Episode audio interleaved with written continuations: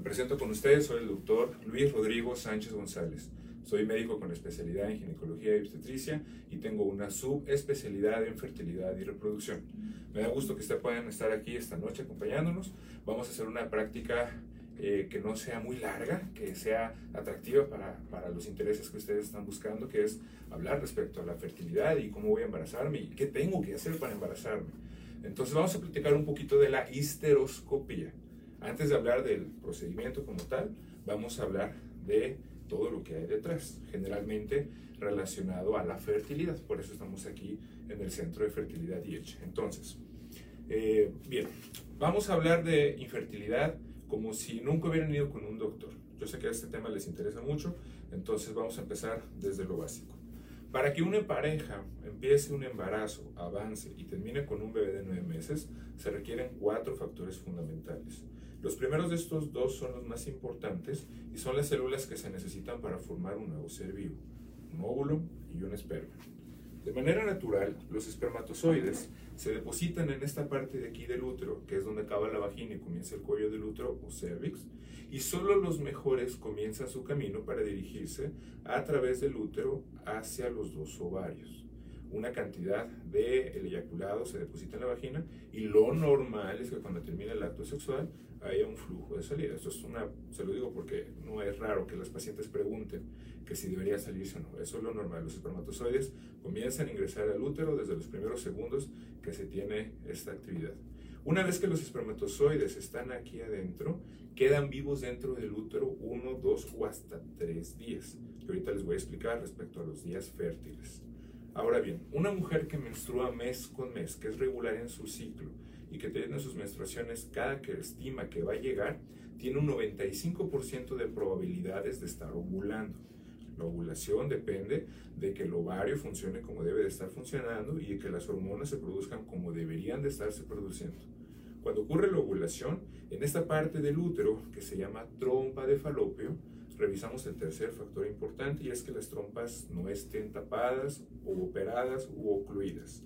Cuando las trompas tienen cualquiera de estas condiciones, significa que los espermatozoides no tienen la capacidad de llegar a donde están los óvulos cuando ocurre la ovulación y que los óvulos no tienen la capacidad de llegar a donde están los espermatozoides. Una vez que ocurre la fecundación en la trompa de falopio, el embrión comienza su camino de regreso para buscar un lugar donde comenzar a crecer aquí dentro del útero. Y aquí se revisa el cuarto factor de infertilidad, y es que el útero se encuentre sano que no haya pólipos, que no haya miomas o cualquier otra circunstancia que impida que crezca un bebé. Y aquí es cuando vamos a hablar de la histeroscopía. Una consulta de fertilidad necesitamos por lo menos tres estudios y el primero se hace desde la primera consulta de fertilidad. El primer estudio consiste en hacer un ultrasonido, generalmente vía vaginal, para poder hacer una evaluación correcta del útero y de los ovarios. Las trompas no se ven con el estudio del ultrasonido. Cuando hacemos el ultrasonido, vigilamos para ver si podemos observar en el útero la presencia de unas tumoraciones que se llaman miomas o inclusive algunos pólipos. A su vez que también revisamos que los ovarios se encuentren sanos, que no tengan quistes, que no tengan alguna malformación o algo fuera de lo normal. Aquí es cuando hablamos un poquito respecto a la histeroscopía. La histeroscopía es un procedimiento quirúrgico en el cual nosotros hacemos una revisión de la cavidad uterina, o sea, dentro del útero. De manera inicial, durante la primera revisión, nosotros hacemos un ultrasonido para ver cómo se encuentra el útero, si se puede, por dentro y por fuera. El ultrasonido se parece mucho a una herramienta como si nos dieran un objeto en nuestras manos y lo revisáramos con los ojos cerrados. Si me dieran ese objeto, que es una pluma, y lo toco con las manos, toco la consistencia, la forma, ahí tiene una punta, ahí tiene un tapón, seguramente es una pluma. Y va a ser difícil que me equivoque, pero no se compara a tocarlo con los ojos cerrados a verlo directamente con la mano.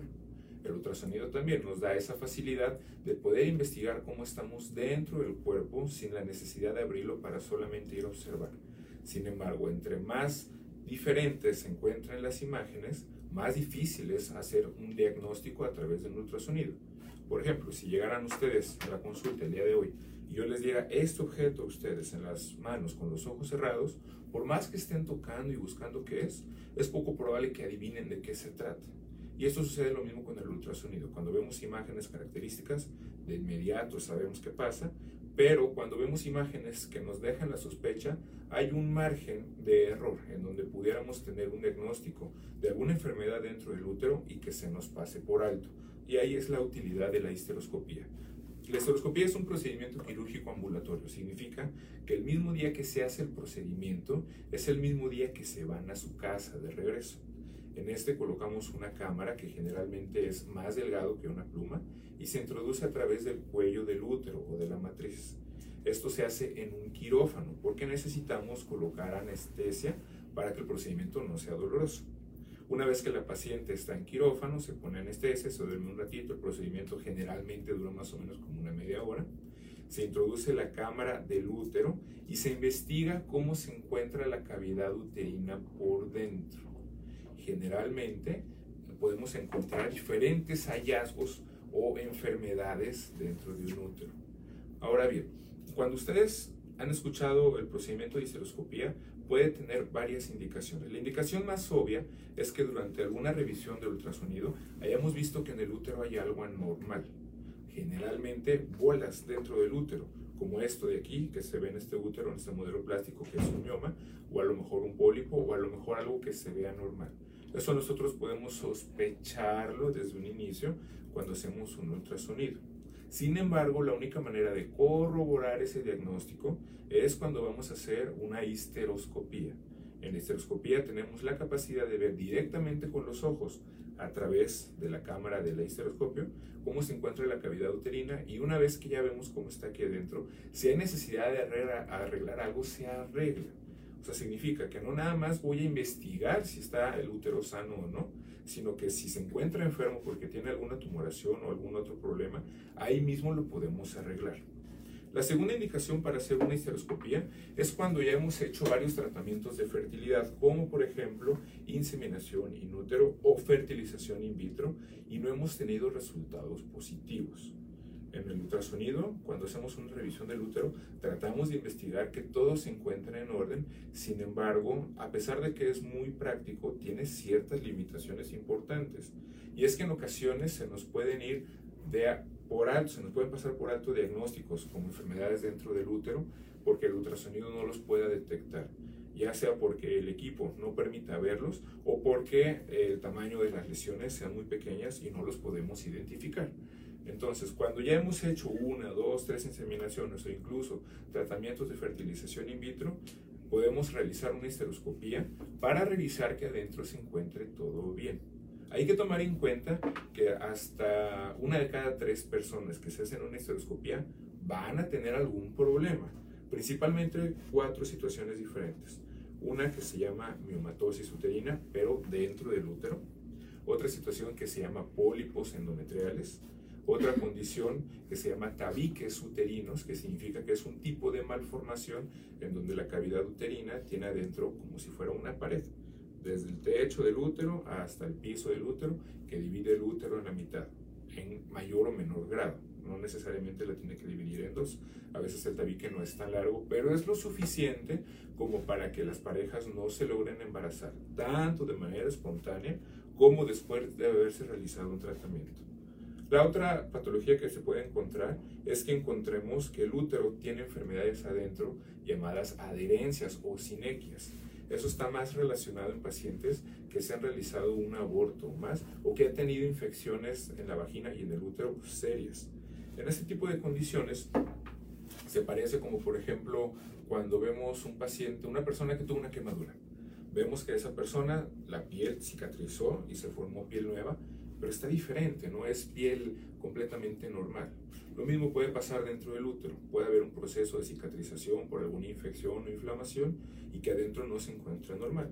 Con el histeroscopio nosotros vamos a poder diagnosticar estas cuatro condiciones y las vamos a poder arreglar si es que las encontramos. La otra indicación para hacer una histeroscopía es cuando nos vamos a someter a un procedimiento de fertilización in vitro. Una fertilización in vitro es un tipo de tratamiento de reproducción asistida o tratamiento de fertilidad de alta complejidad en el cual nosotros damos medicamentos generalmente inyectados para estimular el contenido de los ovarios, o sea, para hacer crecer los óvulos, la mayor cantidad de óvulos que podamos obtener. Una vez que veamos con el ultrasonido que nos ayuda a vigilar cómo van creciendo los óvulos. Que ya veamos que están maduros, los sacamos del cuerpo, los colocamos en algún lugar especial para que estos puedan estar en un lugar que les permita crecer. Los juntamos con los espermatozoides, formamos embriones fuera del cuerpo y luego los colocamos dentro del útero vía vaginal. Si nosotros hacemos este procedimiento y el útero tiene alguna enfermedad, las posibilidades de éxito se reducen drásticamente.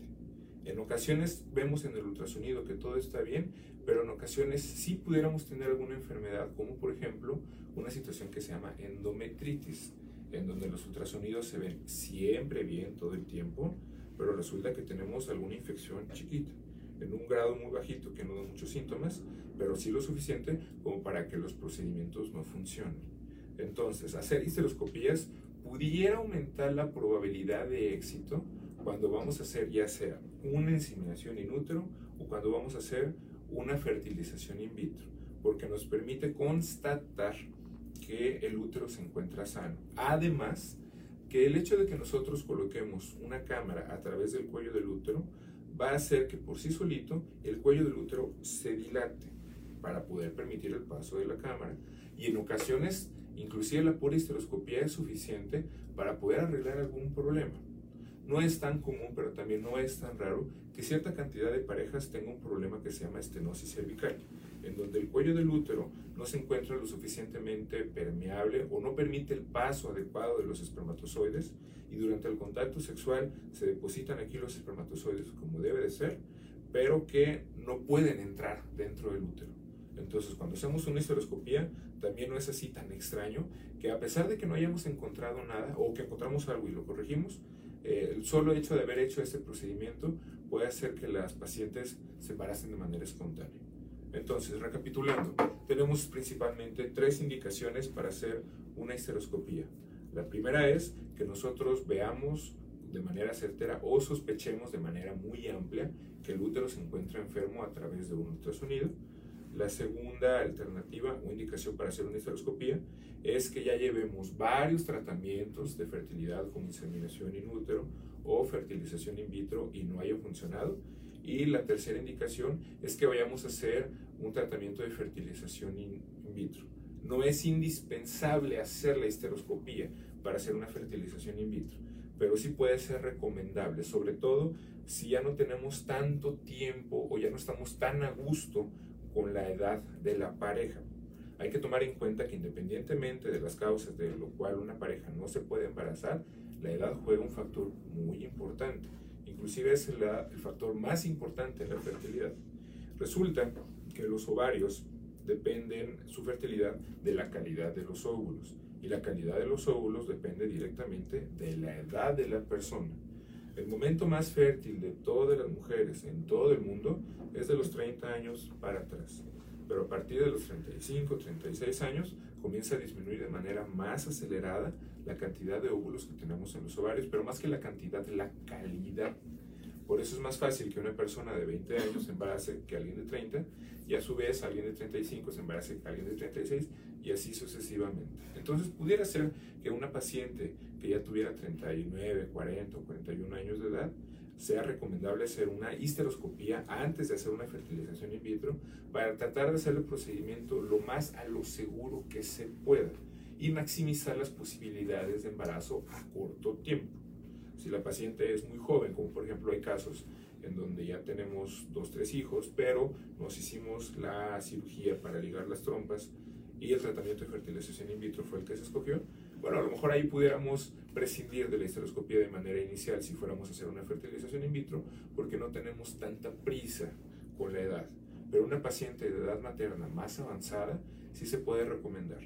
Ahora, la edad es más importante en la mujer que en el hombre, porque la biología sí funciona. Conocemos de hombres que pueden tener familias a sus 40, a sus 50, a sus 60, inclusive a mayor edad, pero no es muy común que sepamos de mujeres que tengan hijos de manera espontánea a los 45 o después de los 50 años. De hecho, después de los 40 años de edad, las probabilidades de que una mujer, una pareja, se pueda embarazar de manera espontánea, no abortar y tener un bebé de 9 meses son más o menos como del 5%. Y son esos casos que nosotros conocemos. de la señora de la tiendita, la tía, la abuelita o cualquier otra persona que sepamos que se haya embarazado a esas edades. Si se pasa, no es garantía de que no vaya a pasar, pero al mismo tiempo comienzan a reducirse de manera muy drástica y muy rápido las probabilidades de embarazo. ¿Tenemos dudas? Por lo pronto. Sí, doctor. Eh, ¿Cuánto tarda el procedimiento aproximadamente? Bien, el procedimiento, como les comentaba, se llama una cirugía ambulatoria. Significa que el mismo día que se hace el procedimiento es el mismo día que se van a su casa. Por ejemplo, vamos a suponer que el procedimiento está programado a las 9 de la mañana, llegan aquí a las 8 y media, se hacen los preparativos de poner un suerito, se pasa quirófano, se duerme la paciente media hora o menos tiempo, se queda en la sala de recuperación hasta que se le pase el efecto de la anestesia y ya esté bien despierto, y a lo mejor a mediodía o antes ya están yendo a su casa. Si son pacientes que no viven en esta ciudad o en la ciudad donde se hagan el procedimiento, ese mismo día se pueden ir a su casa. Ese día se recomienda tener un poquito de reposo, pero al día siguiente ya se pueden ir a su casa. Ahora una pregunta que a lo mejor no se pregunta mucho, pero que también es importante saber, es respecto a los costos. Los costos de este tratamiento varían mucho dependiendo de varias situaciones. Lo más factible es que tuviéramos un gasto, unos servicios médicos que son gastos médicos mayores, en donde los seguros se encargan de cubrir esa cirugía. Entonces, si tenemos una aseguradora, no se preocupe. Y si no, el costo varía mucho dependiendo dónde se realice. Pero sin dudas, no nos queda promoción, pero aquí en el centro de fertilidad es donde se puede manejar el costo más favorable para hacer este tipo de cirugías. Porque generalmente tratamos estas situaciones de manera rutinaria. Doctor, ¿qué cuidados se requieren posterior al procedimiento? Una vez que se realiza el procedimiento de la estereoscopía, se quedan aquí en la sala de recuperación durante algún tiempo, más o menos como una hora, para esperar a que el efecto de la anestesia se retire por completo. Una vez que ya se encuentran plenamente conscientes y alertas y no hay medicamento residual de la anestesia, se pueden ir a su casa, no solas nunca, porque siempre puede quedar algún medicamento residual, no es que se van a quedar dormidos caminando en la calle, pero sí puede alterar los reflejos y el sentido de alerta, entonces puede ser peligroso andar solos después de una anestesia general. Entonces siempre se van acompañados a su casa. Ese día se recomienda guardar reposo, ir a la cama, estar acostado un ratito, si se pueden meter a bañar, si pueden salir a la casa, afuera de la casa, hacer dos, tres cosas sencillas, no irse al gimnasio, no hacer ejercicio, pero al día siguiente ya pueden hacer su vida 100% normal. Nos podemos ir al gimnasio, nos podemos ir a nadar, podemos hacer cualquier actividad como si no hubiéramos hecho ningún procedimiento quirúrgico. La ventaja de este procedimiento es eso, que la recuperación es muy rápida, que las ventajas son muy amplias, que nos da la certeza de que no hay enfermedades dentro del útero y que nos aumenta las probabilidades de que tengamos un embarazo si vamos a hacer un tratamiento de inseminación in útero o una fertilización in vitro, ya sea que sea la primera vez que lo intentemos o ya sea que ya hayamos hecho tratamientos de manera previa. ¿Duele el tratamiento, doctor? ¿El procedimiento? La verdad es que no. De hecho, el procedimiento ni siquiera se dan cuenta que se lo hacemos, porque para poder hacerlo se realiza dentro de instalaciones muy bien cuidadas. Se recomienda en general que se haga dentro de un quirófano que nos da la facilidad de poder poner anestesia a los pacientes y que se duerman durante el tratamiento, durante el tratamiento quirúrgico, durante el procedimiento. El procedimiento dura más o menos como una media hora según lo que se intente hacer. Claro está que se puede extender más el tiempo según la, complejidad de la cirugía que estemos haciendo, pero en promedio dura más o menos como entre media hora o una hora. Una vez que se termina el procedimiento, se detiene la anestesia, se despierta el paciente y se despiertan en una cama, en un área de recuperación, sin acordarse ni siquiera que se iban a hacer ese procedimiento. Entonces no duele para nada. Después de eso se espera que a lo mejor haya un poquito de sangradito como cuando va terminando una menstruación, pero nada muy importante. A lo mejor un poquitito de cólicos como cuando va terminando la menstruación, pero igual nada muy importante. De hecho, generalmente ni siquiera ocupan tomar medicamento para el dolor como, como, como cuando hacemos otra cirugía. Entonces, no, la verdad es que las molestias son muy, muy, muy pocas y la recuperación es bastante, bastante rápida. Doctor, tenemos una pregunta. En procedimiento de fertilización in vitro, ¿cuánto tiempo se tiene que estar internada y se necesita anestesia? Y bien, si se tiene gastos de seguro de gastos mayores, ¿el seguro nos cubre algo o bien por ser ese tipo de procedimientos no lo cubre? Desafortunadamente en México, ningún servicio de gastos médicos mayores va a cubrir los tratamientos de fertilidad. De hecho, al contrario, si por alguna circunstancia cuentan ustedes con gastos médicos mayores y resultan embarazados con algún tratamiento de fertilidad y esto es notificado al seguro médico, a los gastos médicos mayores, van a anular el servicio de atención obstétrica. Eh, es una determinación que han tomado las aseguradoras. En algunos otros países, como por ejemplo Estados Unidos, sí les cubre cierto costo del tratamiento de fertilización in vitro o tratamiento de inseminación in útero. No todo, siempre es nada más una parte, pero el resto del tratamiento no lo cubre. Entonces, no, no, no es este, cubierto por los gastos médicos mayores. Muy bien.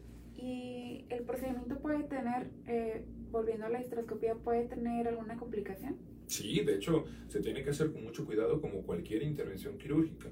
Afortunadamente, las posibilidades de una complicación con este tipo de tratamientos generalmente son menos del 2%. Significa que de cada 100 histeroscopías que hagamos, el 98 de estas va a salir bien, o sea, no vamos a tener ninguna complicación. En algunos casos sí pudiéramos llegar a tener alguna complicación, pero generalmente va asociado a alguna enfermedad del útero.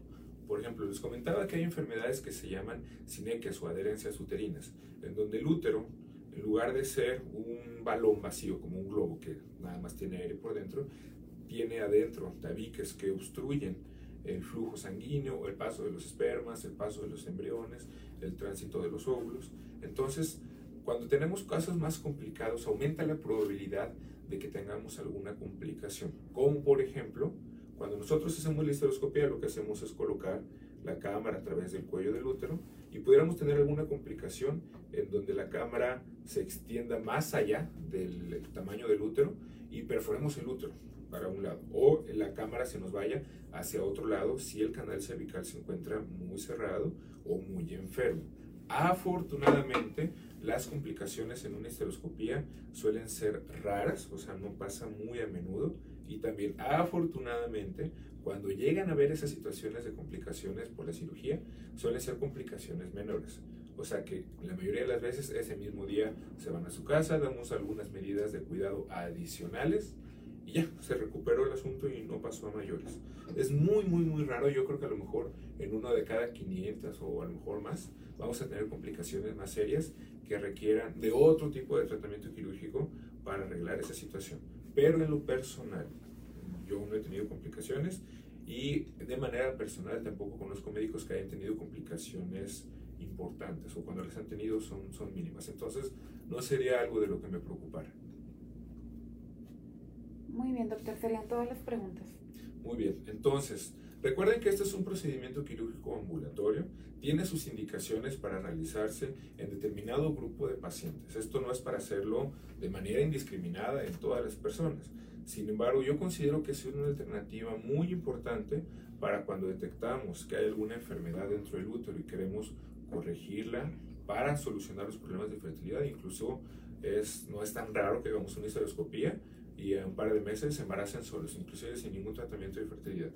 Cuando hay necesidad de hacerlo, se toman todas las medidas adecuadas para que sea una cirugía exitosa, corrijamos el problema que se tiene que corregir sin aumentar las complicaciones por el mismo procedimiento quirúrgico. Y también es muy importante cuando estamos pensando en hacer un tratamiento de fertilización in vitro o si ya llevamos varios intentos de fertilidad eh, como inseminaciones o fertilización in vitro y no hemos tenido resultados positivos.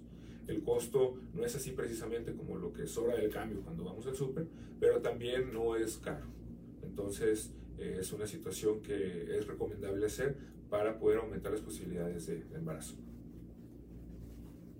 Muchas gracias, doctor. Buenas noches, que tenga un bonito día. Cualquier duda, comuníquense al Centro de Fertilidad y Edge en diferentes sucursales, según en donde tengan su domicilio. Podemos seguir respondiendo estas dudas conforme vayan surgiendo y vayan a visitarnos para hacer una consulta de fertilidad. Buenas noches.